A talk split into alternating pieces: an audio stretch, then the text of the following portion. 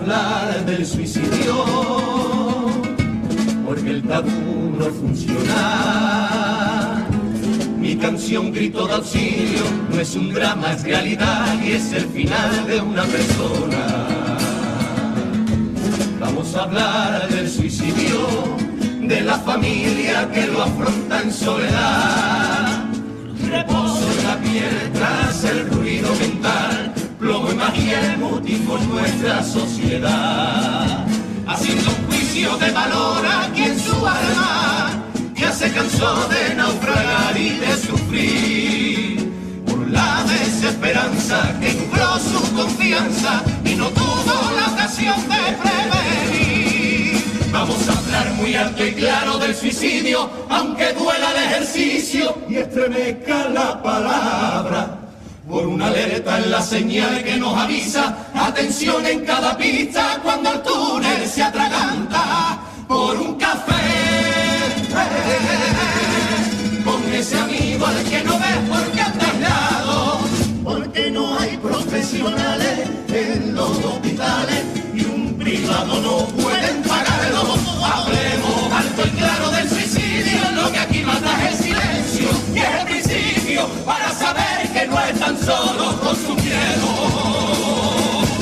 Por todos los que se fueron, un grito que haga sentir, tiene sentido. Seguir viviendo, seguir Bueno, queridos amigos, buenas tardes, buenas tardes, las 16 y 37 minutos. Ya. Soy José Manuel Dolader y es que quería sorprender a mi invitado telefónico, que yo creo que lo he conseguido, don Francisco Carcavilla. Hola, buenas tardes. Eh, Esta canción me la mandó mi hija, pero yo sé que tú la tienes en tu Facebook, por eso te la he dedicado a ti. Sí, bueno, eh, además yo se la copié también a, a Emi de, de la asociación Hablemos. Ah, de Ávila, exactamente. creo que la copié de, de su Facebook, sí, bueno, es la comparsa de, creo que es donde, donde fuimos felices, se llama la comparsa. Y bueno, y yo es que cualquiera que, mm, que aporte algo para romper el, el tabú y el estigma de- del suicidio, pues, pues es que es bienvenido sea, porque algo se está moviendo. Bueno, ya. pues vamos a decir, están ustedes en, en radiodiversidad.com. Eh, este es un programa, como digo, muy especial que se me trababa la lengua al principio de la emoción que quería sorprender a Francisco Carcavilla y sobre todo a dos pedazos de invitados que tengo aquí. Francisco, que antes de hablar quién eres tú, los voy a presentar. Empiezo por la señora. Muy buenas, doña Raquel Lobelos. Muy buenas tardes. ¿Cómo está Proyecto Mialo y muchas cosas más? eh? En este programa vamos a hablar un poquito de tu historia y, y nos tiene que dar tiempo para hablar de, de ese gran proyecto que tienes por la salud mental. Y después tengo a don Ricardo Martín. Muy buenas tardes. Don, muy porque buenas eres mayor tardes. que yo, ¿eh? Exacto, exacto. No por otra cosa, ¿eh? Es evidente que Periodista, mayor conocido, eh, participa en muchos canales de televisión. Gracias. El otro día te escuché en Telemadrid, Muy pero bien. sobre todo en Radio Libertad los Sí, jueves. jueves, sí, si sí. no recuerdo mal, a las 6 de la Es, tarde sí. o las 7 por ahí. 6 a 7. De Sí, 6 a sí, 7, acertaste. pues se puede escuchar en Madrid el 107.0, pero si no en Radio Libertad. Radio Libertad, sí, podcast y esas cosas, Eso sí, es, sí, pues sí. los, los jueves, eh, los jueves a las 6 de la tarde pueden escuchar a este, a este gran periodista pues hablar de cosas importantes de la salud mental. Bueno, y me invi- Puedo decir que Sí, me ha sorprendido también a mí. ¿El o sea, esta maravilla eh, de charanga, chirigota y estas cosas. Increíble. Maravillosa. Viene calentita de los carnavales Seria, de Cádiz. Seria, eh, como casi todo lo que se hace en Cádiz, que parece que es broma, pero es muy serio. Y bueno, todos los, diagnósticos que hace, ¿no? Faltan psicólogos, falta, Sí, es- sí, realmente es una letra formidable. O sea que, oye, Sorprendente. sorprendente y magnífico. Sorprendente. Eh, Pues te visto- agradezco mucho que me lo hayas descubierto. que quería sorprender a mi amigo, por eso al principio ha habido ahí ese follón. Digo, vamos a poner la música. Bueno, y Francisco Carcavilla, yo os cuento. Un empresario, una persona trabajadora, pero como Raquel, como gente que tú tantos conoces, para eso vamos a hablar de esta jornada que or- organiza este viernes, pues perdió un ser querido por suicidio. Francisco Carcavilla colabora con Besar Cada Abrazo, que es una asociación muy importante de Navarra para el duelo y la prevención del suicidio, y él, como te digo, pues a raíz de perder ese hijo, me figuro que no lo contará ahora, pensaría muchas cosas, arrinconarse, probablemente como su mujer, tratar de olvidar, me imagino, que pasa, que a veces es uno el que lleva eh, las ganas de luchar y la pareja a veces no tiene ganas, ¿no? En este caso, pues Francisco Carcavilla decidió pues dar visibilidad para que personas que pasen por, sus, por su dolor, que sepan que hay gente como él que está dispuesto a ayudarle eh, y si puede ser como él pide, siempre que puede, un plan nacional de prevención del suicidio. Eh, Francisco, he hecho una presentación muy rápida, pero un poco para que supieran quién es mi buen amigo Francisco Carcavilla. ¿Cómo estás? Bueno, has hecho una presentación muy rápida y, me has puesto un poco por encima. Más que empresario, soy autónomo. Bueno, autónomo, un autónomo, empresario. Que a final de mes, si, no trabajas, no cobras. Como los empresarios. Bueno, decir que él ha subido. Bueno, ya has, has, hecho, una presentación, pues, pues sí. Eh, prácticamente las, las clavado. Bueno, es que se me ha olvidado de muchas cosas que ahora tenemos que hablar de tu nuevo proyecto. Vamos a hablar un poquito, un segundín, porque no vale la pena hablar de, ese dolor que, que, has sufrido durante tantos años. Pero decir que él ha subido varios 3.000 en España, un poco equiparando a los más de 4.000 suicidios que se producen cada año en España. Y yo creo que ha sido 3 o 4 o 3.000, ¿no? Lo que ha subido para dar visibilidad. No, más. Bueno, El, hace, hace dos años hicimos el reto de, de los tres tres miles y por los más de por las tres décadas que llevábamos con más de tres mil suicidios anuales. Y el año pasado, como tristemente todos sabemos, pues hace dos años brincamos de, de los cuatro mil pues hicimos el, el reto de, de, hacer un 4000 y nos fuimos a los Alpes a, subir un 4000 más los 3000 que hicimos de entrenamiento. Entonces llevo unos cuantos, sí. Pero bueno, lo importante es eh, dar visibilidad y dar un poco de caña a ver si si de una vez, iba a decir una palabra, a ver si de una vez nos hacen caso y, se pone el plan de, prevención del suicidio en marcha. Eh, Porque lo, creo que es imprescindible. Bueno, ya lo dice la OMS, que si. O sea, que ante, que ante esta, este problema tan grave que, que tenemos, ¿no? Pues que, es imprescindible hacer planes de, prevención para, para, para atajar esto. Francisco, tu familia. Eh, ¿Cómo ve el que seas una persona con imagen pública? Hemos hecho una campaña que la tenemos que retomar, la dejamos en septiembre, eh, que era una campaña. Mira, les voy a hacer el signo a mis invitados y así te los mando. ¿eh? eh nuestra ah, campaña Que no nos calle en suicidio, que conseguimos miles de adhesiones, de hecho tú más de mil hay en, en Navarra y la tenemos que volver a retomar. ¿Qué tal la familia? Y cuéntanos un poquito tu experiencia. ¿Qué tal toman el que, el que en lugar de, a lo mejor llorar en silencio, eh, pensar qué, qué, pudo ocurrir, eh, pues que decida dar visibilidad a estos temas. Cuéntanos.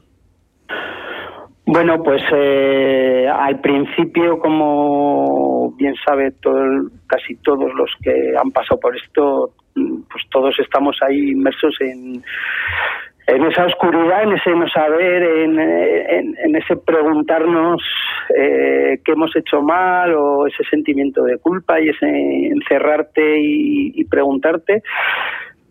Pero bueno, pues mm, gracias al apoyo que hemos tenido de familia y, sobre todo también de Besarcada, el, el hablar con, con alguien que ha pasado por lo mismo, pues, pues bueno, empiezas a a salir un poco y, en vez de lamentarte, pues dices, bueno, eh, tengo dos opciones, o me quedo en el sofá lamentándome o aporto algo para, para poner claridad en, en, todo esto y, bueno, y que intentar por lo menos que, que otras familias pues, pues tengan esos esas esas armas o esas armas o, o esos recursos que, que, nosotros pues no teníamos ni, ni idea. Y, y, bueno y que pues esas posibles señales que que, que dan que, que, puedan leerlas. Y bueno eh, a ver todos sabemos que, que yo no voy a decir que, que el suicidio se puede erradicar pero si, si hablamos y, damos información de señales, de cómo actuar, de cómo, cómo afrontar las cosas, pues, pues primero podremos intentar prevenir ese suicidio y segundo, si no hemos podido evitarlo, pues por lo menos que, que esas familias que, que, lo pasen, pues que, que que no, que no estén también inmersas en, en esa oscuridad que, que hemos estado muchas familias hasta ahora. no sé, es un poco eso. A nivel de familia, pues eh, es, es difícil conciliar, porque, pues bueno, el, el duelo, nosotros hemos quedado tres, mi hijo mayor, mi mujer y yo, y, y, cada uno llevamos el, el duelo de, una forma, ¿no? Cada uno necesitamos unos ritmos distintos, entonces compaginar esos ritmos distintos muchas veces es es difícil, pero bueno, pues después de tres años y medio eh, seguimos unidos. Eh, me apoyan en lo que estoy haciendo si no me apoyaran sería difícil o prácticamente imposible hacer lo que lo que estamos haciendo. Y, bueno pues ahí tenemos entre entre todos intentar abrir eh, la luz o dar luz o poner nuestro grano de arena por lo menos para para que eh, se normalice un poco todo el tema del suicidio. No te cansas, tú sabes que tenemos un buen amigo común, Rafael Martínez, que luego vamos a llamar a una, a una amiga de, de, él, que también pues una sobrina también perdió la vida. Eh, y con Rafael muchas veces lo hablamos, ¿no? Que esto también quema, ¿no? El dolor que estás todos los días, eh, aunque no quieras recordando, pues a veces él pues tiene esos momentos, ¿no? De decir, casi dan ganas de tirar la toalla, ¿no? Eh, de ver que las administraciones, que el gobierno de Valencia no actúa, que el gobierno de la nación tampoco. ¿Te pasa eso a ti, Francisco? Me pasa muchas veces, me pasa muchas veces decir, parece que estoy en un desierto que no me oye nadie, pero bueno, eh, cuando te vienen esos bajones, pues de repente recibes un mensaje, una llamada de gente que, Oye, muchas gracias por esto, gracias a ti eh, eh, estamos abriendo los ojos o no sé, pequeños gestos de, de la gente que, que, te hacen que pues que esa pelea, aunque hasta ahora ha tenido pocos frutos, pero que pues que gracias a, esos testimonios de, de, gente anónima que antes no conocía, pues pues que merezca la pena y, que sigas. Pero, pero sí, lo, lo, comprendo perfectamente porque sí, sí, he estado muchas veces a punto de, tirar la toalla. Pues mira, yo creo que el gobierno de la nación, cuando creó el 024, trató de callar al mundo entero, ¿no? Al mundo entero, digo, a España entera, eh, para que no siguiéramos reclamando un plan nacional de prevención del suicidio, pero afortunadamente, eh, pues hemos visto que, que, bueno, que callaron muchas bocas, eh, que no lo han hecho nada bien. Eh, no se trata este programa, no vamos a criticar ni mucho menos al 024, pero sí que afortunadamente han vuelto otra vez. Eh, yo estaba pensando este 26 de, 16 de noviembre, ya iremos hablando porque falta mucho. Otro buen amigo tuyo, Javier Sainz, eh, pues va a ser, Francisco Javier va a hacer la tercera carrera contra el suicidio el 16 de noviembre, con lo cual eso va a ser importante para que los medios de comunicación otra vez. Jiménez. Eso es, eso es. Y tienes toda la razón. Y, veo que tú vas a hacer aquí, estoy leyendo lo que me han mandado. Eh, Tanden abraza el camino eh.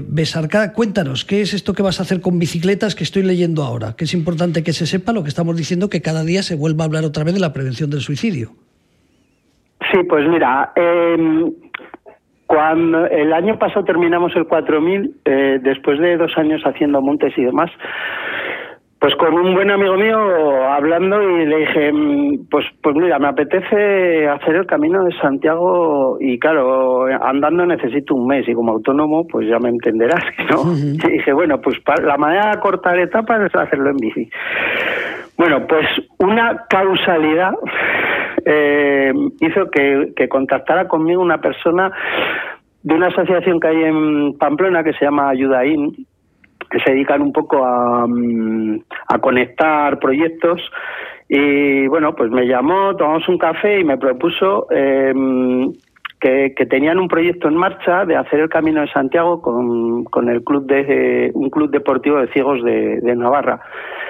Y bueno, pues le dije, pues oye, esto es una causalidad de la vida, que, que yo estoy pensando en esto, tú me vienes con este proyecto y bueno, pues a partir de ese café ya decidimos unir los proyectos y, sacarlo adelante. Entonces, bueno, para mayo, para mediados de mayo, eh, empezaremos con la primera etapa. Ahora no recuerdo en qué cae, creo que es 18, por ahí, no sé. Es, es un sábado de mitad de mayo que, empezaremos la primera etapa en Roncesvalles y haremos 13 etapas haciendo pues eso el camino desde Roncesvalles hasta Santiago. Son 700 y pico kilómetros eh, y bueno intentando implicar a, a, los ayuntamientos en los que que paremos que hagamos cada cada etapa pues intentar implicarlos de alguna manera, pues o bien haciendo una moción pidiendo el Plan Nacional de Prevención, o bien recaudando firmas, no lo sé. Tenemos que, pensarlo un poco, pero la idea es implicar un poco a, todos los ayuntamientos que, que transitemos en, en, el camino y, y bueno, pues como bien sabes, en, en mis retos hago suelo hacer directos, entonces bueno, pues cada etapa, al final de la etapa haremos un directo pues, pues, contando un poco lo que ha pasado y dando pues cuatro pinceladas de de pues bueno pues de señales de, alerta de, recursos y, demás y bueno siempre un poco intentar además de, de, reclamar todo esto pues intentar dar un poco de información a la, a la gente para que para que tenga esas herramientas Oye, entonces lo que estoy escuchando que hay que darte mucha visibilidad, ¿no? A esta, a esta, a estas etapas que vas a hacer en bicicleta, el Camino de Santiago. Pues sí, a partir de la semana que viene empezaremos un poco ya a lanzar. Hoy te he adelantado esto, porque no te lo voy a adelantar porque no hemos tenido la última eh, una reunión, pero pero sí, eh, a partir de la semana que viene empezaremos ya a mandar a medios y, demás y, y, a ponernos en contacto con, con los ayuntamientos porque bueno, pues pasamos, salimos de Roncesvalles, pero bueno, pasamos Pamplona, Estella, Logroño, Santo Domingo la Calzada, Burgos, Carrión de los Condes, León, Astorga, Ponferrada, Ocebreiro, Marín y la última etapa que es de Arzúa a Santiago. Pues vamos a hacer una cosa, cuando tú lo tengas, igual que tenemos en www.carreracontraelsuicidio.org, en www.asop, eh, a SOC la tercera carrera contra el suicidio, eh, pues desde la Asociación La Barandilla, desde la web de www.labarandilla.org, me dices cuándo podemos dar ya visibilidad a esta magnífica idea ¿no? de, del Camino de Santiago en bicicleta. Sí, y además te, te, te iré mandando, bueno, lo que te he mandado, eh, estamos ahora mismo pues eh, hablando con gente, se nos ha unido Kukusumusu, que es para hacernos el, el logo de, del proyecto y bueno pues está adheriendo gente. Vamos a hacer un festival el mes que viene pues para recaudar fondos eh, un festival de música folclórica pues de, de, distintas regiones y cuando tengamos toda esa información te la iré pasando y todo lo que se pueda dar de divulgación, pues bienvenido sea. Eh, el año va a ser el año de correr por una buena causa, en bicicleta o, con piernas. Y seguro que ya, y recuerdo cuando empezamos la primera carrera en el 2018, que era la única carrera que se hacía en España, pero el año pasado ya fueron cuatro. Eh, con lo cual este año va a ser cinco más la bicicleta. Querido amigo. Ya, pues Sí, no, además, mm, yo lo que pasa que es que no me llega el tiempo, pero desde el año pasado eh, he intentado hacer un, un trail eh, pues por aquí, por la zona, pero bueno, viendo que retomáis la carrera, pues bueno, ya hablaremos y. Hago una aclaración. Igual hacemos otra, otra sede por aquí. Hago una aclaración. Eh, esta carrera nosotros apoyamos y de hecho cedemos eh, W eh, Carrera contra el Suicidio, pero lo organiza la Asociación Sara Jiménez. La Asociación La Barandilla nos hemos volcado con Javier Jiménez Sainz, eh, que, creo que lo comentaba antes, que perdió a su hija pues hace dos o tres años y, de hecho se llamaba Sara, por eso es la Asociación Sara sí, Sí, sí, pero lo organiza la Asociación Asociación Sara Jiménez y lo que hace la barandilla, pues nos vamos a volcar con él para buscar corredores, todo el listado que tengo de, los dos, de las dos carreras anteriores, pues lo voy a poner a disposición de esta causa porque creo que va a ser muy importante, pues esto que vas a hacer tú o lo que va a hacer eh, la Asociación Sara Jiménez, ¿no? Organizar eventos importantes para que no se olvide el Ministerio de Sanidad eh, de que ya no la jugó en su día eh, con el 024, que no vuelvan a hacer lo mismo, que, que, que, saquen un invento para parar. Sí, yo ya he hablado con Javier y bueno, la distancia siempre es un poco, pero bueno, yo ya me lo he apuntado en el calendario y dentro de, mis posibilidades voy a intentar estar casa, Casa tienes, ¿eh? ya sabes que tienes que tienes casa, que mi casa es la tuya. Querido amigo, te dejo muchísimas felicidades por seguir, como siempre, dando visibilidad a la prevención del suicidio y, sobre todo, por no parar. No sé, Raquel, eh, ¿qué le puedes decir? Que te quedas sorprendida, ¿no?, de las actividades de este hombre. Sí, bueno, yo es que llevo un grupo de artistas y la verdad que no me los imagino a ninguno subiendo los 3.000 y luego Ni los 4.000. Pero bueno, corriendo en bicicleta, tal vez. Lo de la bicicleta, a lo mejor sí. Lo de la bicicleta, eso en mayo o corriendo eh, el 16 de noviembre en Madrid. Eh, Ricardo. Bueno, pues te puedo, te puedo decir que yo ahora he cumplido este año el 61 y, o sea, llevo tres años haciendo esto y antes no había subido un monte ni... Todo es ponerse, que todo es ponerse. Bueno. Por eso, por eso te digo que es eh, la motivación, como dice un amigo mío, motivo acción. O sea, es ponerte y, siempre que haya una buena causa, pues pues eso ya te impulsa. Escucha, la carrera tienes eh, billete eh, baratito de, de, Renfe, porque siendo como tienes la tarjeta dorada, significa que es más barato. ahora, ahora tengo la tarjeta dorada y lo tengo barato. Por eso, y tienes casa, luego sobra comentarios. Yo, si no es la semana siguiente, el 2-3 de mayo, pues será el 3 al 10, no recuerdo ahora también. Eh, nos vamos a ver el Papa, que es del Hospital de Dialagma y la Asociación La Barandilla. Nos vamos a Roma, porque a través de, de un buen amigo allí en Roma, pues nos va a recibir el Papa. Si no coincide que es esa semana eh, digo el Santo Padre, cuando digo el Papa me refiero al Santo Padre. Eh, si no es en esa semana, cuenta conmigo para esa fiesta, eh, para tomar unas cervecitas, un chacolí, lo que tomáis ahí en Navarra, y para hacer gasto, para apoyar esa carrera.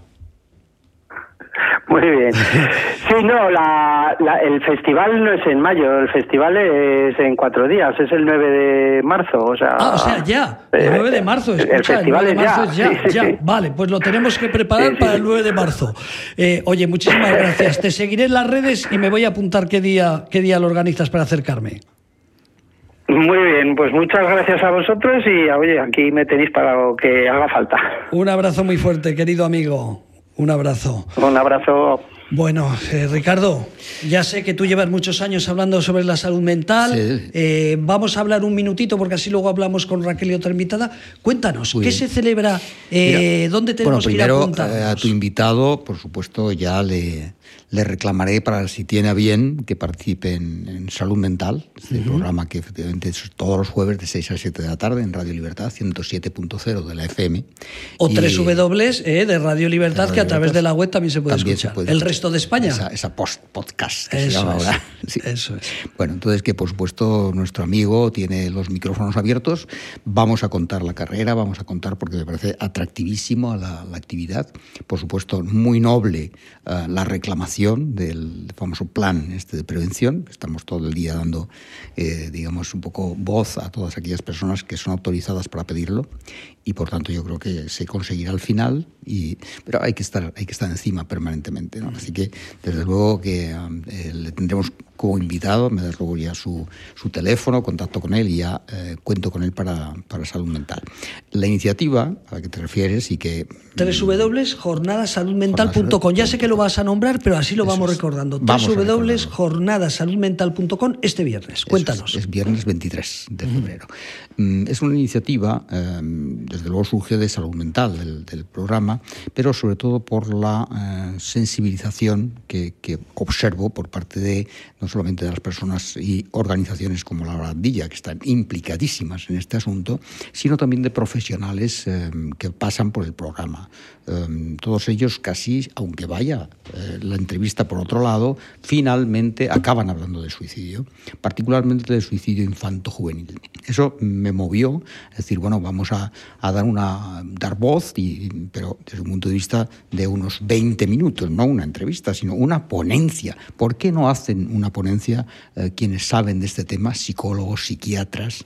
Y, y entonces esta iniciativa surgió, me he unido a la empresa líder de digitalización de eventos, que es eEvents, es unas eh, personas de, Valladolid y durante la pandemia pues conquistaron la cima de, este sector, haciendo que eh, esos eventos que se estaban celebrando siempre presenciales, ellos fueron capaces de hacerlos digitales. Entonces la Coca-Cola, mm, el Snack, grandes compañías, Iberdrola, pues su junta de, accionistas se celebró virtual y en, aquella fecha, en el 2020, recordamos, ¿no? Eh, y a partir de ahí, pues estas compañías y Events ha tomado un liderazgo, yo me, digamos, asociado con ellos para hacer una jornada, esta será la primera, eh, y mm, digamos es online, jornada online, es una jornada ómnibus, digamos, porque comienza a las 9 de la mañana y concluye a las 18.30, es una jornada, digamos, eh, bastante abundante en, en, lo que es contenidos, sobre todo contenidos. Eh, y afortunadamente cuento con entidades colaboradoras que han dicho sí, puedes utilizar nuestros eh, logotipos, ahí está en la, en la landing, en la, página, esos logotipos pues hablan, ahora eh, cuento y tengo que leerlo porque son ocho o nueve ponentes, entonces... Te lo tengo aquí, casi me lo sé de memoria, y además voy a decir una cosa, fíjate que él no lo va a contar, eh, porque en la última mesa tengo a, a Javier Jiménez Saiz, que Javier Jiménez es el que va a organizar la carrera contra el suicidio. Luego lo van a escuchar a las cuatro y media, pues le voy a convencer de que hable sobre la carrera, que va a hablar de otras cosas, ¿no? Pero una jornada tan maravillosa como, esta que estás organizando. Nos concertamos tú y yo porque yo soy el moderador de esa mesa. como vas a estar tú como interviniente y yo como moderador, desde luego vamos a hablar de la carrera sí o sí, ¿no? Esto, está claro. Además, hago un paréntesis, perdona, Ricardo, que te corte. es que como hemos organizado dos carreras, yo le dije, cuando él vino y me dijo, Samuel, quiero organizar una carrera, pues sabe del éxito de nuestras dos carreras que vinieron todos los medios de comunicación del país. Le dije, prepárate a perder dinero, ¿eh?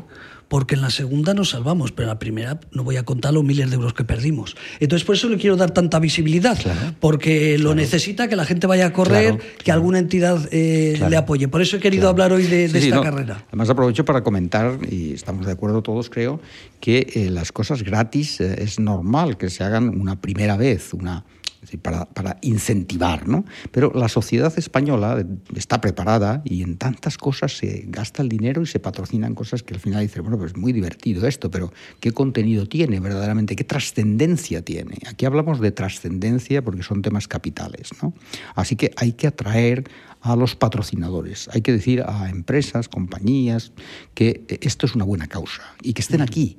Entonces, estamos, está claro que nuestro propósito siempre, José Manuel, el tuyo desde luego hace años, años, es eh, desde una manera altruista eh, estar por la salud mental. Pero, naturalmente, eh, nuestro trabajo, y particularmente las personas que nos dedicamos a comunicación, resulta que sí, mm, es nuestro propio trabajo por supuesto que hay personas honorabilísimas de otros sectores, mm, abogados, eh, no sé, arquitectos, que a lo mejor están en este mismo eh, asunto, pero es que nosotros estamos, y es nuestra profesión, por tanto, mm, por tanto, cuando hacemos estas cosas, digamos, estamos realmente trabajando también. Está bien el voluntariado, pero necesitamos esos patrocinios. Por tanto, eh, digamos que todo apoyo de estas compañías solventes y de grandes compañías y medianas es fundamental para nosotros.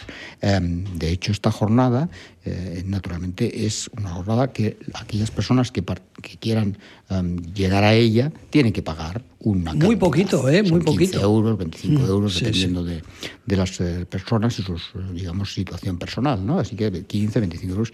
Hay, tengo que decirlo, inscritos, para mí sorprendente, porque yo me dedico a organizar eventos y es una cosa dificilísima. Ahora hemos conseguido que 125 personas ya vayan a seguir pagando, pagando, van a seguir esta jornada. Yo creo que es un mérito extraordinario el interés que demuestran eh, las personas por esta temática. Es que el nivel que tienes, eh, me refiero que empieza Lucía eh, Zumarraga, que es la presidenta de la Sociedad Madrileña de Neuropsicología. Y luego tienes a Paula García Valverde, que es una de las protagonistas, no voy a dar nombres, bueno, sí, de abiertamente el 2 de marzo en Filming, abiertamente, es una, son cinco documentales sobre la salud mental y la prevención del suicidio. Ella participa en dos. En dos. Amafe. Eh, Amafe, ella es eh, una de las psicólogas de Amafe, excelente profesional. Magnífica. Alejandro Dencas, eh, este no lo conocía, pero también me suena eh, especialista en trastornos de la conducta del grupo IT Salud Mental. No ITA Salud Mental. Bueno, ITA es un referente en la salud mental, es un centro, digamos, una, una empresón, ¿no? Es un empresón, entonces que tiene residencias. ah, claro, ahora. ITA Salud Mental. Eso entonces, es, pertenece a un gran grupo eh, que tiene otras, otras actividades siempre dedicadas a la salud mental. Y es que esta es una empresa de residencias impresionante. En España hay cinco o seis eh, grupos, afortunadamente. Uno de ellos es ITA Salud Mental. Y esta es una referencia eh, realmente en el sector. Y él ha propuesto la ponencia que tú acabas de, de señalar. Luego tienes al vicepresidente del Consejo General de la Psicología de España y decano del Colegio Oficial de la Psicología de Madrid, José Antonio Luengo, que creo que ha cambiado el concepto entre los psicólogos de la prevención del suicidio porque antes no se hablaba. Totalmente. Hace poquitos años de los psicólogos pues era una especialidad que nunca habían trabajado ni habían estudiado el tema del suicidio, a no ser que le Pero sabes muy paciente. bien porque es un pionero eh, reconocido eh, absolutamente por toda la profesión, por todos sus compañeros. Cuando los compañeros que participan ahí han leído que estaba él, de hecho, bueno, desde luego si está el profesor Luengo, mm, es que esto tiene un nivelazo, ¿no? Porque realmente tampoco se prodiga, pero le ha gustado porque no, digamos, se ha llamado un poco a todas estas personas a puerta fría. Quiero decir que no ha habido una especie de llamada de, de alguien y de, oye, que no te preocupes, te voy a llamar a ta, ta, ta. No, no, en este caso Puerta Fría, han estado muy interesados y es su propia sensibilidad sobre este tema que les ha llevado a participar. Seguimos a las 11.45 hasta las 12.30, descifrando silencios, detección temprana del riesgo suicidio en adolescentes. Elena Huguet, ella es doctora en psicología de la Universidad Europea de Madrid, Sociedad Española de Psicología Clínica Infanto-Juvenil, claro. o sea, verdaderos expertos. Imagínate esta sociedad que es eh, relativamente conocida. Yo me he ido sorprendiendo como periodista, sabes que tenemos la, la capacidad esta de sorprendernos todos los días a todas las horas. Entonces, al llegar a esta sociedad que está dedicada específicamente a los temas infanto-juveniles en salud mental. O sea, hay una asociación que se dedica expresamente a estas edades en el ámbito y naturalmente cuando toca su puerta dice hombre por favor eh, muchas gracias por contar con nosotros porque si hay alguien que sabe del suicidio en estas edades perdón somos nosotros entonces una de las ponentes importantes es, es eh, vamos a ir llamando a la otra invitada y mientras que la otra invitada se pone al teléfono voy a terminar la primera parte porque luego sigues a las 3.15 porque te voy a contar, José Ramón Payés, hombre, la has puesto en tu jornada eh, de 12.30 a 13.15. Eh, ¿De verdad nos preguntamos qué puede causar el suicidio juvenil? ¿No? Es una pregunta, ¿de verdad pregunta, nos preguntan? Eh. Bueno, es coordinador general de la Fundación ANET y te voy a contar, en esta sede que pertenece al Hospital de Día Lacman, la Asociación La Barandilla es independiente, pero está sede de, también de radiodiversidad. Justo aquí al lado, no sé si conoce estas instalaciones, el 2015 hicimos la primera rueda de prensa en España sobre la prevención del suicidio. Y en la segunda, el 2016, te lo digo para que sepas a quién tras esta jornada, Mercedes Navío, que también la conoces, oh, y eh, José, José Ramón, Ramón Payer fueron los que nos ayudaron en la segunda rueda de prensa, que era la segunda que se hizo en España, y ahí estaba este hombre, 2016. O sea, que has traído un Sí, personaje además, eh, que lleva sí. años luchando por la depresión y por la prevención del suicidio. Lo que decía además que has un- has- ha hecho un esfuerzo especialísimo por los horarios, no encajaban, tenía eh, pacientes, tenía un momento eh, difícil en ese sentido y, y ha, ha sido tan gentil de participar aquí. Como tú dices, es una autoridad, sin duda. A continuación está... A ver si tenemos a la invitada, no sé si ya la tenemos. Hola. Hola, ¿qué tal? Buenas tardes. Hola, ¿qué tal? Buenas tardes, ¿cómo Buenas estás, tardes. Concha? Pues aquí, esperando que me llamaseis Bueno, pues es que teníamos... y tenemos un- daros las, y daros las gracias por, por este espacio. Bueno, decías que tengo unos invitados de lujo. Y tú también. Ahora es la otra todos invitada. somos todos lujosísimos. Eh, entonces, como hay eventos tan importantes, pues eh, Raquel todavía no da tiempo de hablar, ¿eh? que tiene una historia. Luego, luego, si quieres quedarte al teléfono pegada, te quedas. O si no, nos puedes seguir a través de Sí. www.radiodiversidad.com o luego en los podcasts lo podrás escuchar, ¿no? Eh, bueno, Estupendo. voy a hacer una presentación. Ella es una buena amiga de un gran amigo, que lo hemos comentado anteriormente, eh, de Rafael Martínez de Requena. Y me ha dicho, José Manuel, en un programa donde se hable de prevención del suicidio, tiene que estar esta mujer. Entonces, cuéntanos tu vida, cuéntanos tu historia y qué haces por la prevención del suicidio. Bueno, eh, mi historia me imagino que como algunas de las personas que están ahí, eh, esto es un suceso que nunca piensas que pueda suceder en tu familia, porque somos una familia normal. Y hace siete años mi sobrina, tras un periodo de seis meses donde hubo un intento mensual, eh, bueno, pues eh, partió, se suicidó. y definitivamente pues era tal el sufrimiento que ella tenía que, pues como yo digo, ¿no? Eh, este hecho mm, nunca prevés, nunca crees que pueda llegar a suceder porque en realidad ellos quieren vivir y esto es algo que todos nos damos cuenta posteriori, ¿no? Y que es el sufrimiento lo que, y el no ver la salida al final del túnel, ¿no? Entonces, como me imagino que a los acompañantes que están hoy en el programa, esto te cambia la vida, te cambia la perspectiva.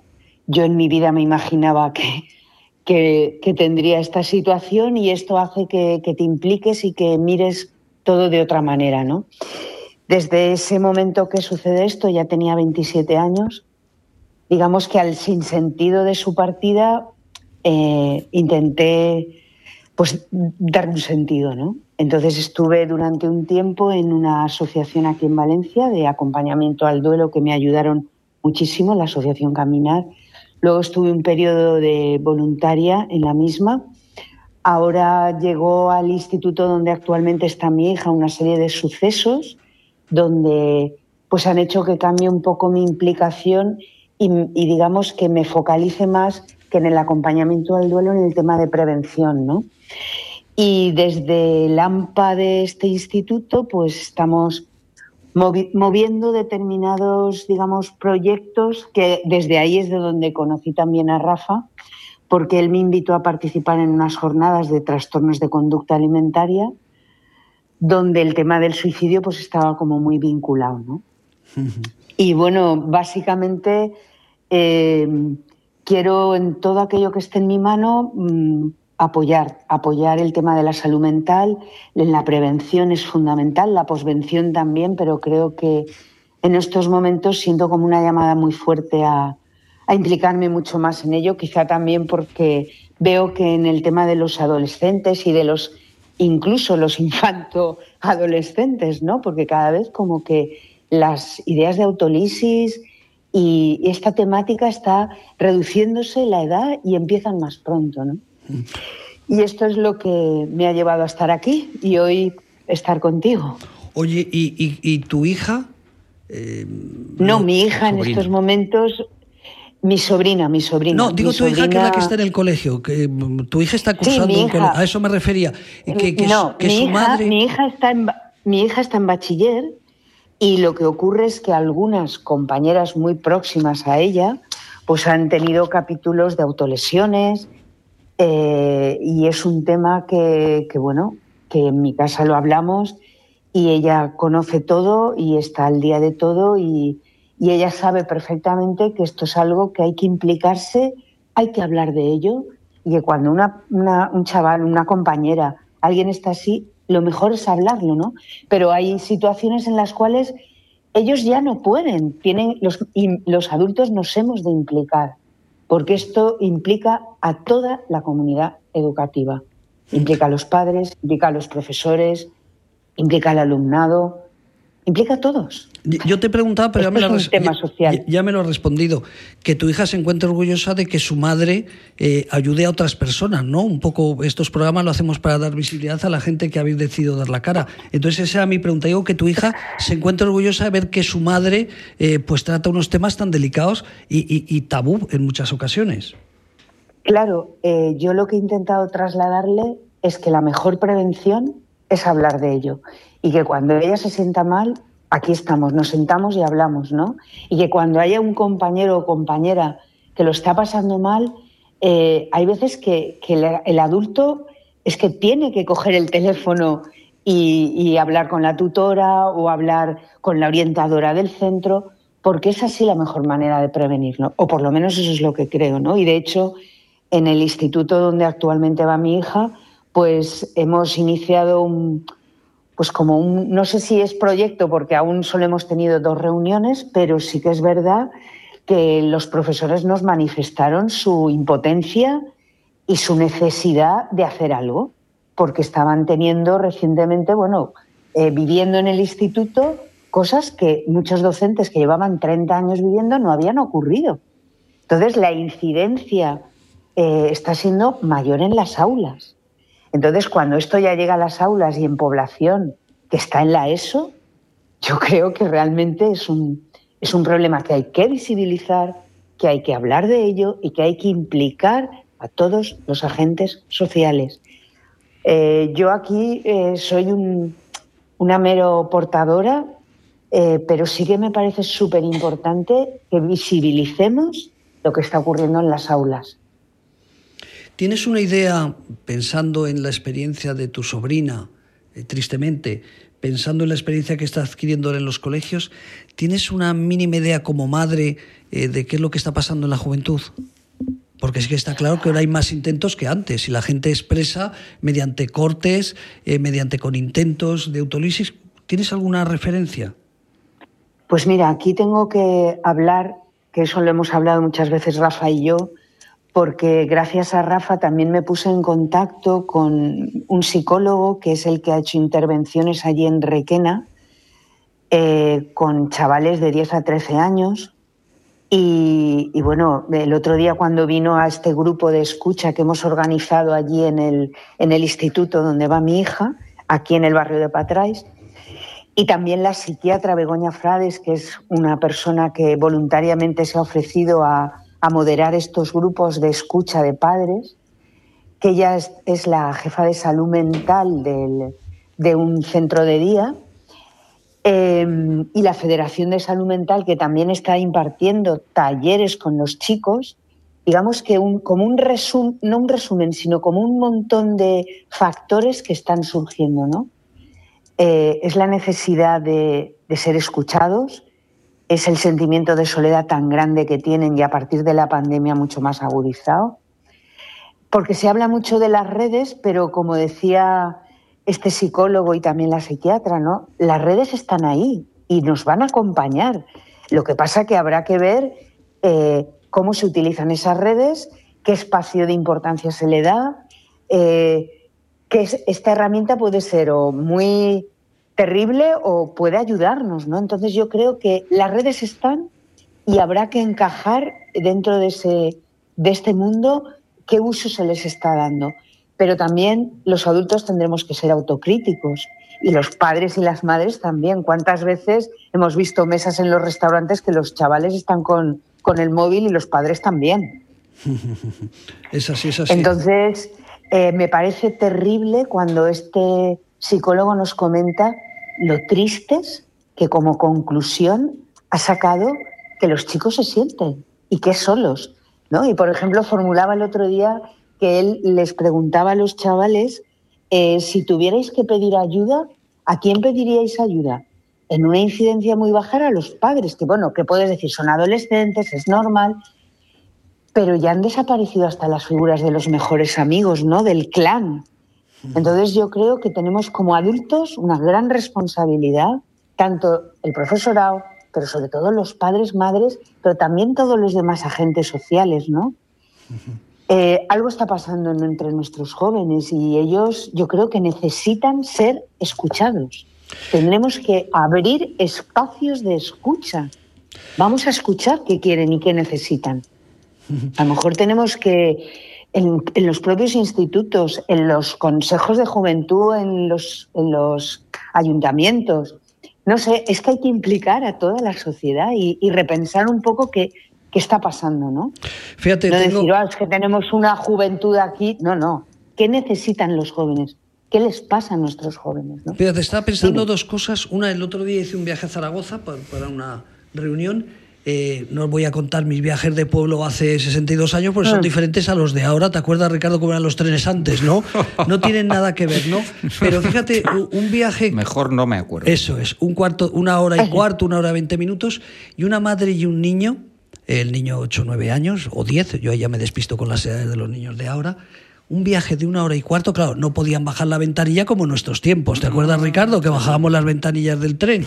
Eh, no podían eh, correr, bueno, pero entre lo de antes y lo de ahora, una hora y cuarto, se sentó la madre, se sentó el niño en el AVE no dijeron palabra y cada uno con, no sé si con sus jueguecitos o qué es lo que hacían. Me imagino que el niño con los jueguecitos, la madre con otra historia diferente, que no la voy a criticar, ¿eh?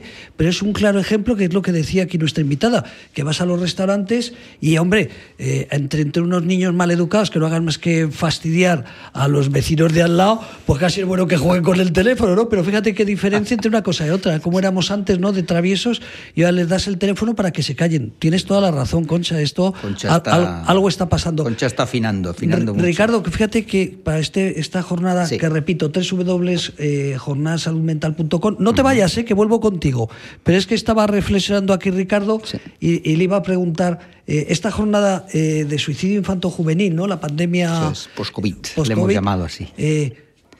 tiene razón esta mujer.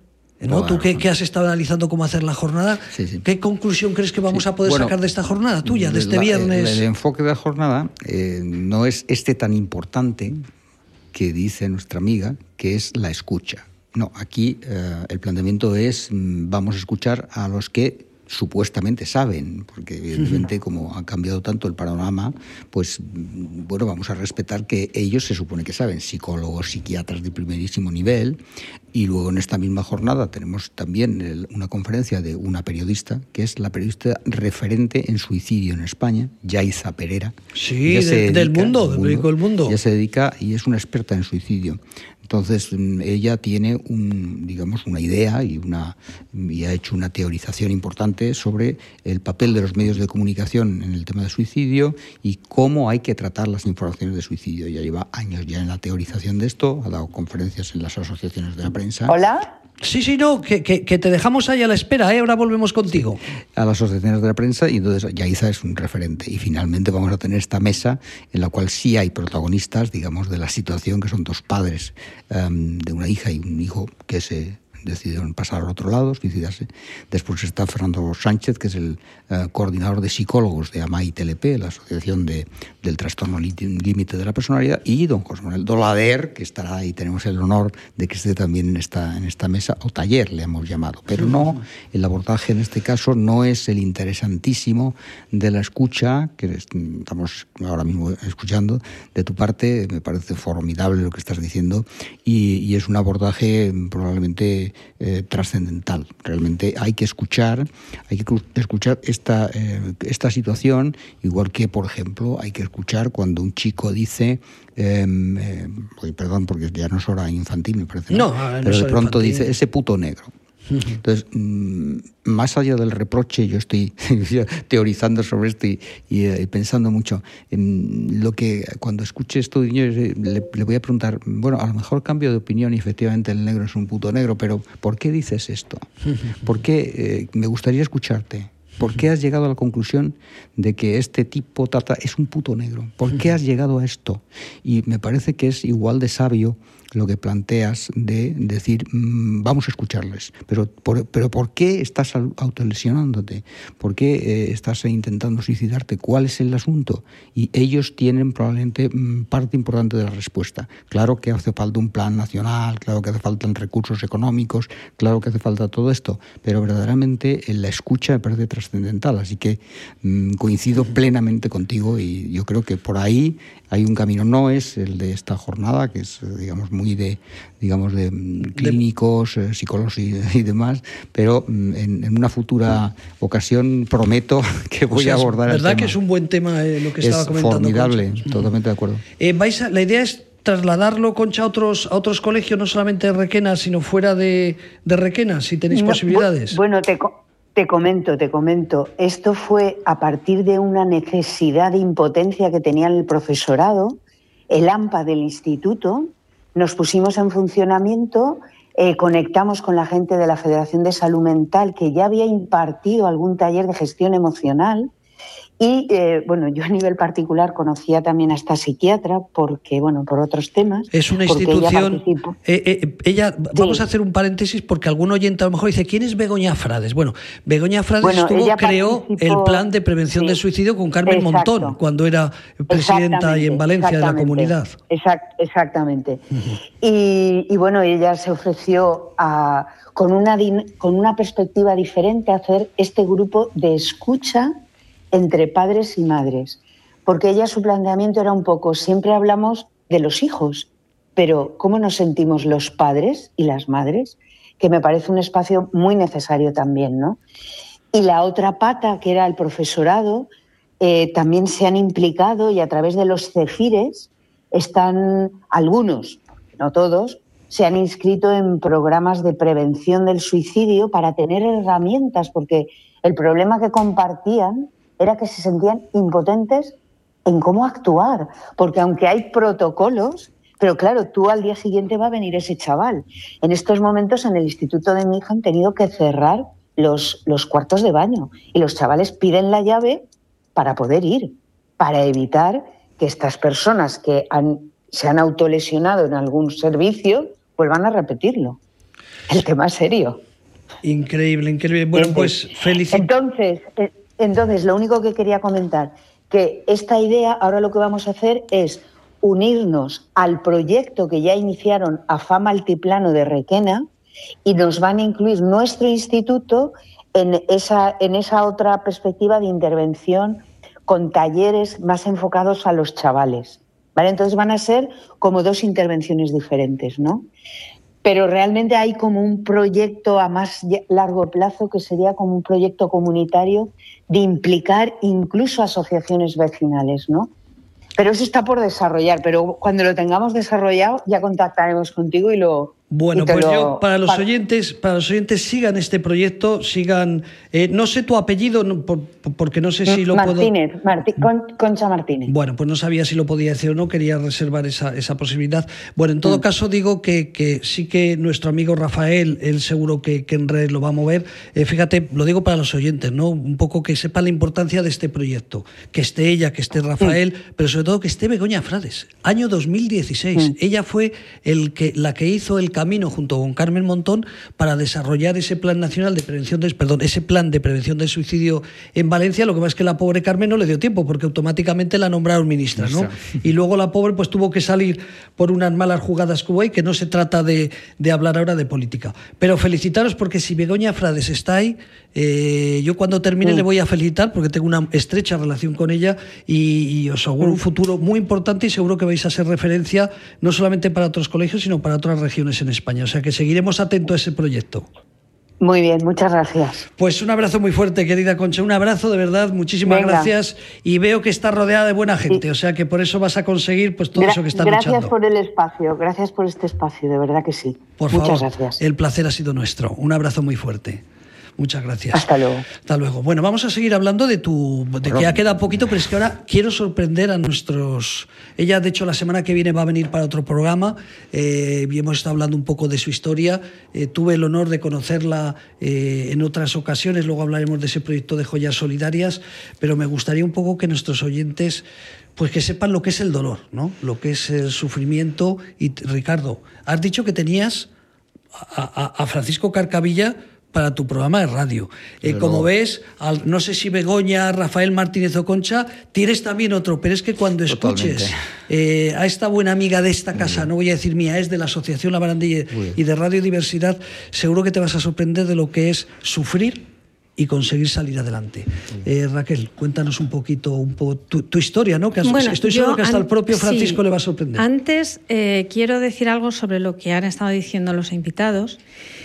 Y hay una cosa muy distinta de lo que pasa cuando alguien se suicida ahora, o sea, me refiero después de la pandemia, a lo que pasaba cuando alguien se suicidó antes de la pandemia.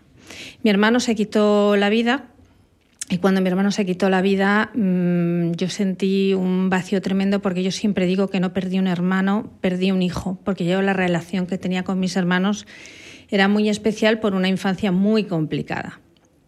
Entonces, eh, yo lo que me encontré fue que además fue una muerte en directo, porque yo estaba con él al teléfono cuando se tiró por el puente. Y oírle gritar, oír a la doctora diciendo vamos corriendo que se ha partido el cuello, em, ese grito, ese grito em, sigue, estando, sigue estando ahí, lo sigo escuchando, pero ya no me culpo ¿vale? Porque yo creo que lo primero es quitarte la culpa, decir, Dios mío, siempre he ido, cuando le han metido urgencias, hoy no he podido ir y mira tú, ¿no? Entonces dices, que si yo hubiera ido a lo mejor lo hubiera parado, pero es que ese día no podía porque estaba con mis dos hijos, con mis dos sobrinas en casa y le dije, bueno, cariño, como solamente puedo estar un par de horas contigo en urgencias, ya mañana estoy todo el día contigo.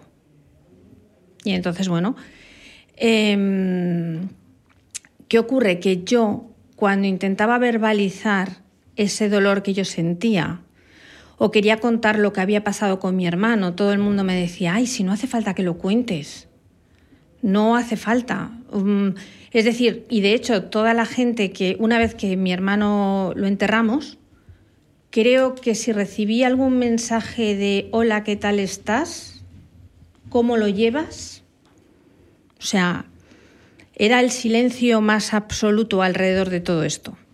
Entonces yo realmente no podía dormir, no podía dormir porque ese grito estaba ahí en mi cabeza rebotando y esa culpa y esa rabia que yo sentía entonces yo fui al psiquiatra para ver cómo conseguía ayuda porque ni siquiera mi entorno más cercano era capaz de entender el dolor que yo estaba sintiendo. O sea, mi hermano se suicidó un 7 de agosto, nosotros nos fuimos de vacaciones, teníamos las vacaciones ya pagadas, yo iba llorando por las esquinas y nadie podía entender que yo estaba pasándolo fatal.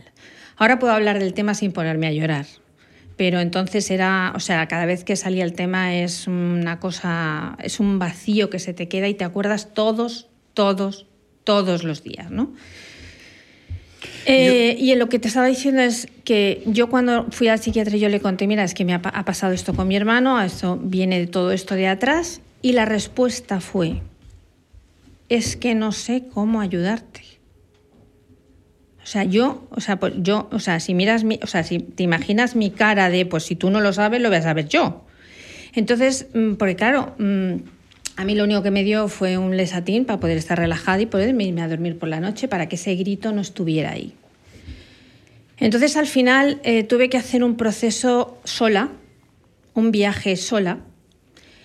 Eh, yo diré que estuve oscura, triste durante bastante tiempo y cuando me di cuenta del daño que eso estaba generando en mis hijos fue cuando yo hice clic.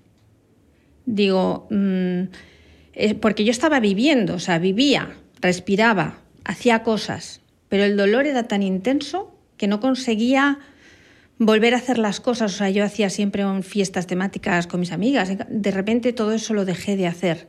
Dejé de hacer un montón de cosas. Dejé de, de disfrutar. Vivía pero no disfrutaba. No, no sentía, era como que mi cora me había puesto una coraza para no sentir.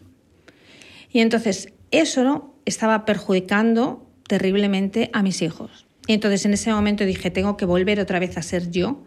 Y es gracias a mi trabajo artístico que eh, yo vuelvo otra vez a encauzar mi ser, mi yo, pero sobre todo quitándome la culpa quitándome la culpa de lo que pasó. Creo que la culpa es el peor de los venenos, porque siempre pensamos que qué más podríamos haber hecho, qué es lo que no he hecho bien, que porque le tenía que haber llevado más, que le vas dando vueltas, pero es que el sufrimiento que esa persona tiene es tan intenso, tan enorme, tan gigante, tan que no hay nada, ni aunque le escuches, Mm, es decir, es un proceso que, o sea, tiene que ser poco a poco la propia persona que se dé cuenta que sí hay una salida al final del túnel.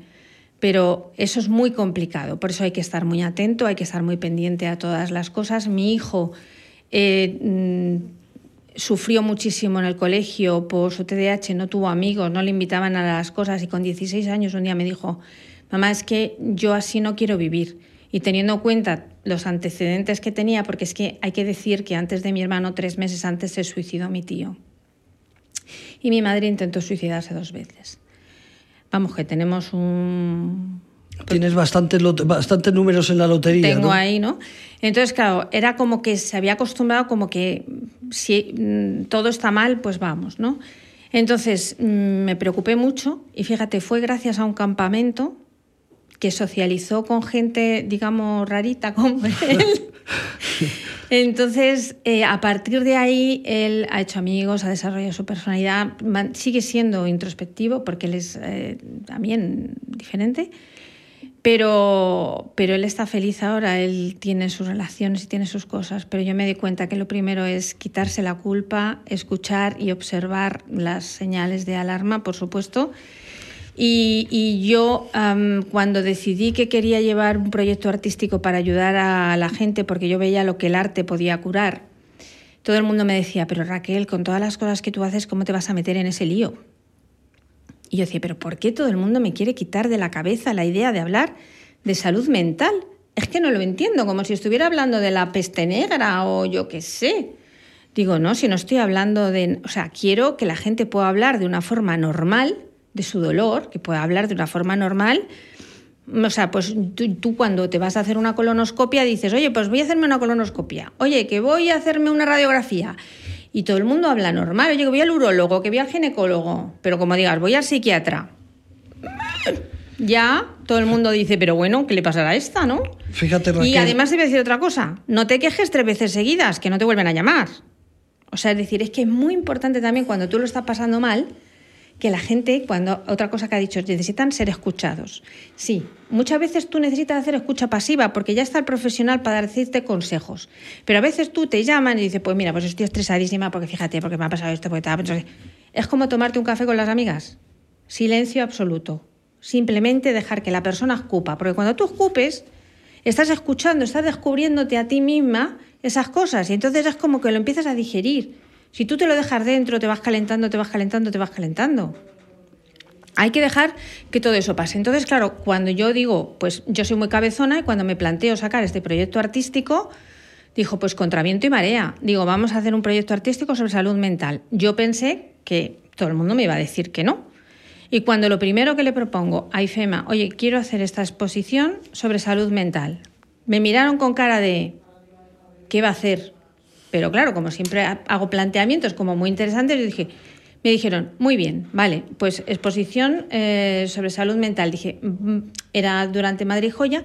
Digo, pero aparte de joyas, va a haber más disciplinas artísticas, pintura, grabado, escultura, porque estamos acostumbrados a que la, ciertas disciplinas artísticas sí hablen de salud mental, ¿no? Tenemos pintores muy famosos, muy conocidos con grandes ejemplos, ¿no? Tenemos a Munch, tenemos a Rothko, que se suicidó, tenemos a, muchos, muchos de ellos que bueno, pues han pasado diferentes procesos, ¿no? O, escultor, o escultores también.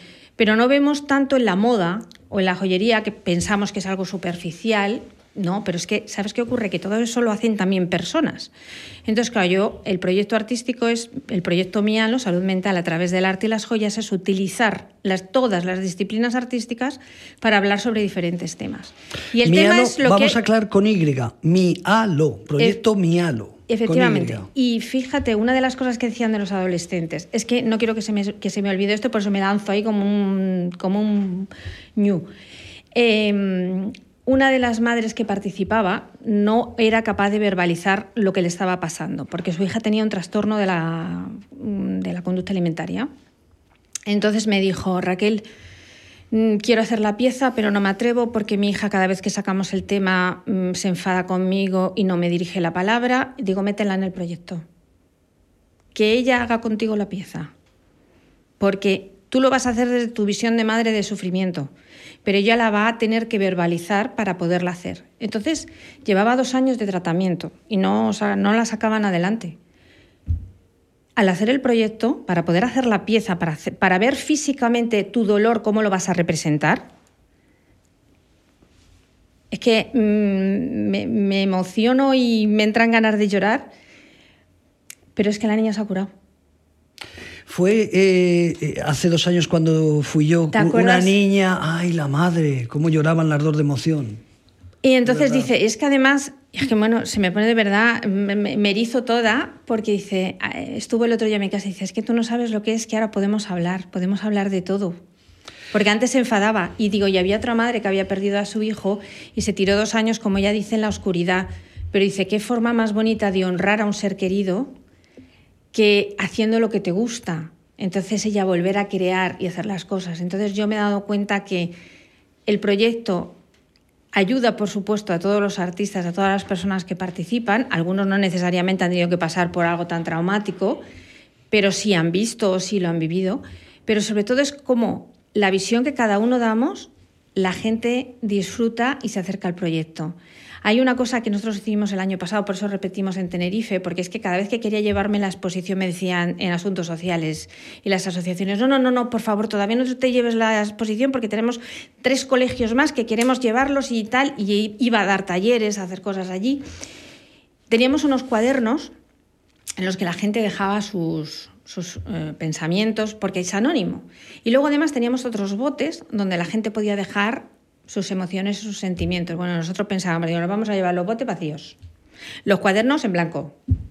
Bueno, o sea, eso es un tesoro. O sea, la gente, o sea, ¿qué necesidad tienen de, de, de poder soltar eso que tienen dentro? Entonces, cuando tú veías que esa exposición la gente no pasaba de largo de las piezas, porque tú muchas veces vas a los museos y ves que la gente hace una vuelta toda corriendo. Vamos, que no se han enterado ni quién lo ha pintado, ni quién lo ha hecho.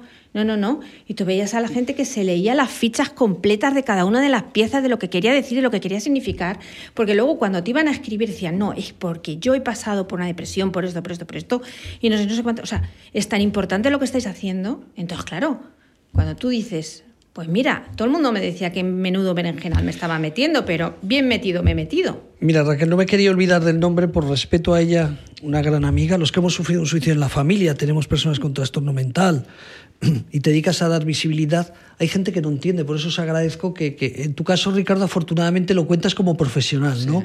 Pero tanto Francisco o, o, o Concha o, o, aquí Raquel Lovelos con su proyecto Mialo, ¿no? Con Y, para que así lo tengan. Raquel Lovelos, proyecto Mialo con Y. Eh, he buscado una fotografía de mi buena amiga amiga del hospital de Dialagman, María Ángeles, en el 2019, María Ángeles eh, Molina, hicimos en el Congreso de Diputados con un diputado llegó allí la primera jornada sobre prevención del suicidio. Eh, aquí en el hospital, pues compañeros de estudio de María Ángeles Molina, pues le invitaron. Se había suicidado su marido hacía siete años. Una, también tiene una tenía una hija, tiene, eh, con trastorno de personalidad, que tú conoces muy bien muy esa bien, patología. Y recuerdo que esta mujer le invitaron, pues Ana, Junivel, María Luisa de la Junta Directiva, oye, vente, vamos a hacer una jornada en el Congreso de los Diputados sobre el tema de suicidio, creo que a ti te importa, porque ella trabajaba, digo trabajaba porque el año pasado un cáncer fulminante murió, eh, trabajaba en la clínica Quirón, que es una clínica muy, muy conocida muy en reputada, Zaragoza, muy reputada. Mm. Y le dijeron, vente, porque no se saben las historias que había contado, si se había muerto de un accidente, si otra vez hace... Claro, siete años, cuentas digo milongas, perdonad por la expresión, que no es ninguna milonga, ¿no? Eh, pero cuentas diferentes historias eh, sobre lo que le había pasado a tu marido. Porque ella, lo que ha dicho tú, no es lo mismo tu historia hace unos años que la historia de estas personas, que el sufrimiento es lo mismo, pero sin embargo hay quien le ayude, ¿no? Saben cómo ayudarles, se están dando visitas. Pues esta María Ángeles Molina eh, vino a Madrid con la idea que siempre había tenido de ocultar que su marido se había suicidado y cuando vieron el Congreso de los Diputados, gente de Besarcada Abrazo, gente de, de, de, de, Navarra, gente eh, del País Vasco, de Cataluña, que contaban cómo había sido su experiencia y que querían que la gente supiera que, que habían sufrido mucho en silencio y que es bueno que se sepa para ayudar a otras personas, simplemente diré que esta mujer fue nuestra delegada en Aragón. Cuando nos llamaban de cualquier medio de comunicación, habíamos que ver el teléfono contra el suicidio, cuando nos llamaban de, sobre todo de Aragón, cualquier medio, ella iba a dar la cara. Y nos contó que, claro, cuando llegó la primera vez, eh, que fuimos a repartir unos sobres en un puente allí en, en, Zaragoza, en el Ebro, ¿no? para que la gente recogiera el sobre y viera que ahí estaba la Asociación La Barandilla y una entidad de Zaragoza pasó a paso a Aragón para ayudarles. Eh, recuerdo cuando la vieron en televisión, pues muchos compañeros de trabajo le decían, sabíamos que tu marido o no le había dado un ataque al corazón o no había tenido un accidente de coche. Fíjate, sí. esa mujer, qué importancia que de repente dijo, ¿y por qué voy a ocultar yo mi sufrimiento? Si sufro dos veces, con el sufrimiento del marido y con las, digo milongas, porque no me sale otra frase más apropiada ahora, ¿no? Eh, de, de, de, esa, de esa falsa realidad. Por tanto, Raquel, muchísimas gracias te lo digo, que te atrevas a contar estas cosas, creo que son muy importantes para que otra gente sepa que nadie es culpable, porque muchas veces pasa a la gente, tú que conoces tanta gente, sobre todo de TLP, que es el colectivo que más intentos de suicidio sufre, ¿no? Duda, Para los duda. padres, ¿qué no haber hecho? o qué haber hecho mal, ¿no? Sí, la culpa es la, es la clave del de comienzo de la sanación. Es decir, que eh, superar la culpa. y está tan dentro que, que, no se quiere superar. En el momento que, que no quieren, porque todo el entorno y todo, pero, ¿cómo es posible? Mira, te voy a contar, y racionalizan por qué no tiene que tener culpa. Yo, no, eh, yo, yo, lo comprendo, todo lo que me dices, yo me lo digo todos los días, pero mi, mi sentimiento es profundo, mi emoción, mi dolor, y siento que no estuve a la altura. Bueno, esto eh, ya una vez con tratamiento ya te lo encuentras un poco más allá y dices, bueno, he superado eso, realmente lo he superado. Bueno, pues nos vamos con una carrera que va a ser el próximo tercer miércoles de mes eh, de marzo. Vamos a invitar a Javier Jiménez Sainz para hablar de esta tercera carrera. Nos vamos con una carrera el 16 de noviembre. Vamos a ir de atrás para adelante. Nos vamos en mayo con esa vuelta ciclista, eh, digo vuelta ciclista del Camino de Santiago, con Francisco Carcavilla, Besarcada y más gente que les va a colaborar. Eh, lo último eres tú.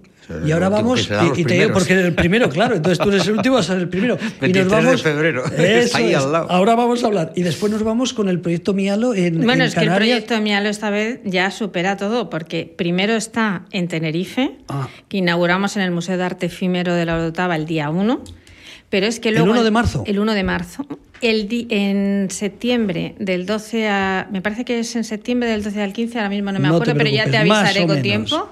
Estamos en Madrid, pero es que el día 10 de octubre, Día Mundial de la Salud Mental, estamos en Rincón de la Victoria, en Málaga, en el, en el Castillo de Bezmiliana, haciendo exposición del, del, proyecto. Porque yo, según se lo estaba contando a las concejalas, si las ves con unos lagrimones, dice, pues eso tenemos que hacerlo aquí. Y el día 10 digo, pues ya está, pues hecho. Y además contaré otra anécdota de lo que hablamos. Estaba hablando en un, en un curso que yo estaba dando y vino una señora ya de una edad. ¿Como nosotros o qué? ¿Que me no, miras no, así? pero no, Ah, me de- ah, refiero que de no era una edad. chica joven, o Ah, sea, vale. estamos hablando que a lo mejor pues A lo mejor tenía tenía... 99, vamos. No, pero o me refiero que rozando los 70, seguro. Vale, vale, Pero me entonces, refiero bien. que su trauma era porque su madre se había quitado la vida, pero hace ya como 30 años, y ella seguía sintiéndose culpable. Y digo, tú vas a participar en el proyecto. bien. Tú no sabes con la ilusión que está, porque realmente es como un homenaje a su madre, y realmente ves que digo, es que de, de hablar llorando de su madre a decir, ya tengo la foto de mi madre, ya he puesto el broche, ya no sé qué. Y entonces digo, es que en el momento que te liberas, es maravilloso. Digo, disfrútala, disfrútala en tu recuerdo. Disfrútala porque has tenido la suerte de tenerla. Pero tú no eres culpable de lo que haya pasado. Así es, tal cual. Y nos vamos con este viernes. Este viernes, ya- no sé si estará a punto alguien de apuntarse todavía, pero es muy sencillo. sí, seguro, seguro. Tres jornadasaludmental.com. Eso es. Querido 23 de Ricardo, febrero, muchas gracias. Un honor. Además, empieza Honor. por la mañana. Tiene la gente tiempo De para tomar la información para que lo compartamos en Proyecto Mialo. Te lo Magnífico. mando ahora Ahí mismo. va mismo. Muchísimas ahora mismo gracias, te lo mando. Raquel, Empiezan gracias. a las 9 de la mañana, o sea, tienen tiempo para ir a desayunar, para comer, para ir al baño, hasta las 6 de la tarde Sí, hablando. luego eh, aquellos que se suscriban a esto tienen la opción, naturalmente, durante dos meses de disponer de todo el material Ah, bueno. en todo momento. O sea, que si aquellos que de pierden- pronto pueden ir perfectamente Al baño, como que bien luego dices, se al baño, acuerdan la hora y lo vuelven a recuperar. Pueden recuperarlo y durante dos meses está para ellos. Pues felicidades, Muchas Ricardo, gracias, por, por este proyecto que tuve el honor de ser de los primeros que conocí. Sin duda, sin Por duda, lo tanto, y- pues, sí, pues y eres- y muchísimas eres gracias. protagonista de él, o sea porque que esto es, es- es muy por importante. Pues nada, queridos amigos, eh, recuerden, cada miércoles, tercer miércoles de mes, eh, seguimos hablando de salud mental. Aquí en radiodiversidad.com ya he dado una pista de Javier Jiménez Sainz, pues nos acompañará el próximo tercer miércoles del mes de marzo. Y tendremos pues invitados como los de hoy, que luchan para dar visibilidad a la prevención del suicidio, en unos casos a la salud mental, en otros casos y en otros pues en general, ¿no? Como bien buen periodista, pues siguen dando Hay visibilidad. que llegar a todos los públicos. ¿no? Pues ahí nos vamos. Queridos amigos, gracias nos siempre. vamos dando las Gracias. gracias a tres entidades. Hospital de Día Lacman, un hospital dedicado al- al cuidado de personas con trastorno mental grave. Hospital de Día Lacman, aquí en Madrid, en la calle San Rogelio número 9. Gracias a ellos funciona esta entidad. Eh, como no, a Corazón y Manos, otra entidad social dedicada al cuidado de mujeres que sufren eh, violencia de género y riesgo de exclusión social. Y así una entidad social que se dedica al cuidado de las personas mayores y las personas migrantes. Bridor. Somos una empresa familiar con más de 25 años de experiencia, expertos en venta, distribución y comercialización de puertas, tarimas, armarios, así como la fabricación e instalación de nuestros trabajos a medida para viviendas. Disponemos de un gran stock de casonetos y puertas acorazadas, con sedes en Madrid y Alicante. Encuéntranos en Madrid en calle Ávila 9 y calle Bañeza 10. Ofrecemos asesoramiento personalizado sin compromiso.